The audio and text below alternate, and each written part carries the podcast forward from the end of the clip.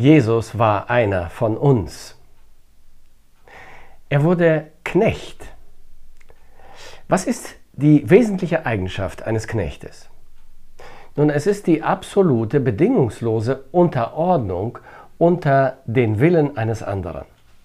Jesus unterordnete sich freiwillig und gerne dem Willen seines Vaters. Er sagte, meine Speise ist es, den Willen meines Vaters zu tun. Dieses Knechtsein geschah, indem er Mensch wurde, und zwar ganz und gar Mensch. Er wurde den Menschen gleich und der Erscheinung nach als Mensch erkannt, schreibt Paulus im zweiten Kapitel im Philipperbrief.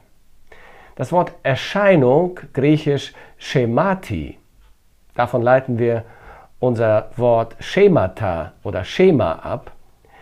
Dieses Wort meint die Erscheinungsweise. Es ist die ganze Art und Weise gemeint, wie er sich als Mensch gab. Dabei entsprach die äußere Haltung, die Jesus einnahm, seinem inneren Wesen. Es konnte keine Zweifel geben, er war einer von uns.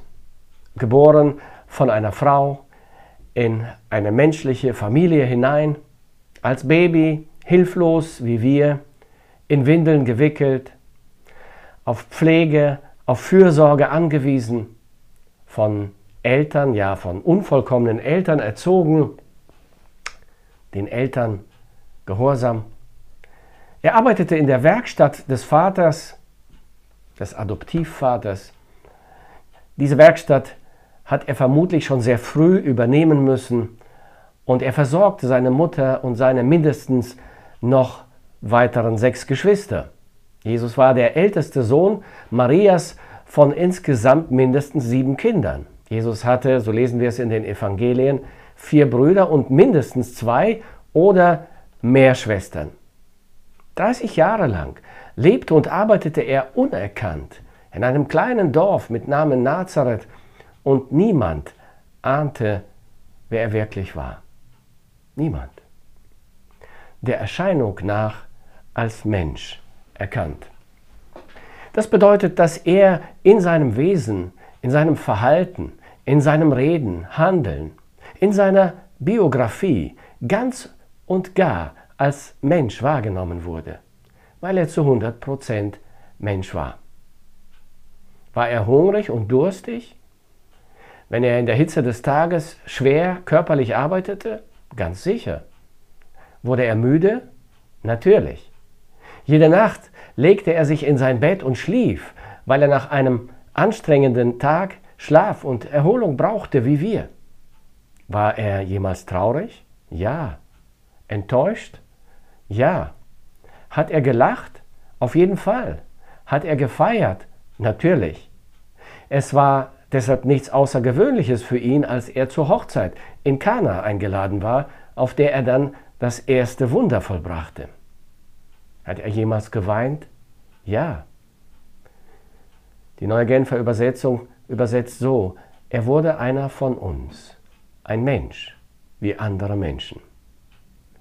Nun, als der Schöpfer des Universums, der König des Himmels, seinen herrlichen Thron der himmlischen Majestät verließ und am heiligen Abend im Jahr 1 von Maria entbunden und in die Krippe gelegt wurde, überwand Gott eine unüberwindbare Kluft. Die Entfernung vom heiligen Thronsaal des Himmels, in dem die Cherubim unaufhörlich heilig, heilig, heilig rufen, bis zur Krippe im irdischen, sündigen Bethlehem, in dem sich nur ein paar Hirten im stinkenden Stall mit blökenden Schafen einfanden, um ihn zu begrüßen. Diese Entfernung ist so groß, dass man sie in Lichtjahren gar nicht mehr messen kann. Was für eine Entfernung. Was für eine Erniedrigung. Was für ein Abstieg. Am 21. Juli 1969 betrat Neil Armstrong als erster Mensch den Mond. Und als er seinen Fuß auf den Mond setzte, sagte er, das ist ein kleiner Schritt für den Menschen und ein riesiger Sprung für die Menschheit. Als Gottes Sohn zu Weihnachten in Bethlehem als Mensch auf die Erde trat, war das ein unbeachteter Schritt für die Menschen und ein gewaltiger, riesiger Schritt des Abstiegs für Gott. Völlig Gott und völlig Mensch. Das ist das Wunder der Inkarnation. Das Wort war Gott und dieses Wort wurde Fleisch und wohnte unter uns. Er, der in göttlicher Gestalt war und blieb, wurde den Menschen gleich und der Erscheinung nach als Mensch erkannt.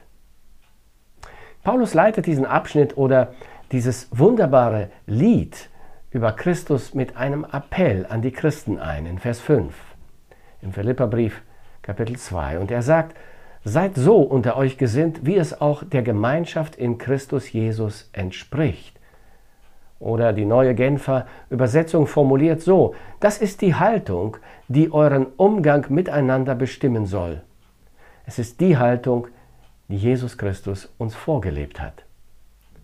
Die Inkarnation Christi verstehen bedeutet für uns Christen, dass wir lernen zu verzichten auf unser Recht, auf Vorteile, auf Privilegien, so wie Gottes Sohn verzichtet hat.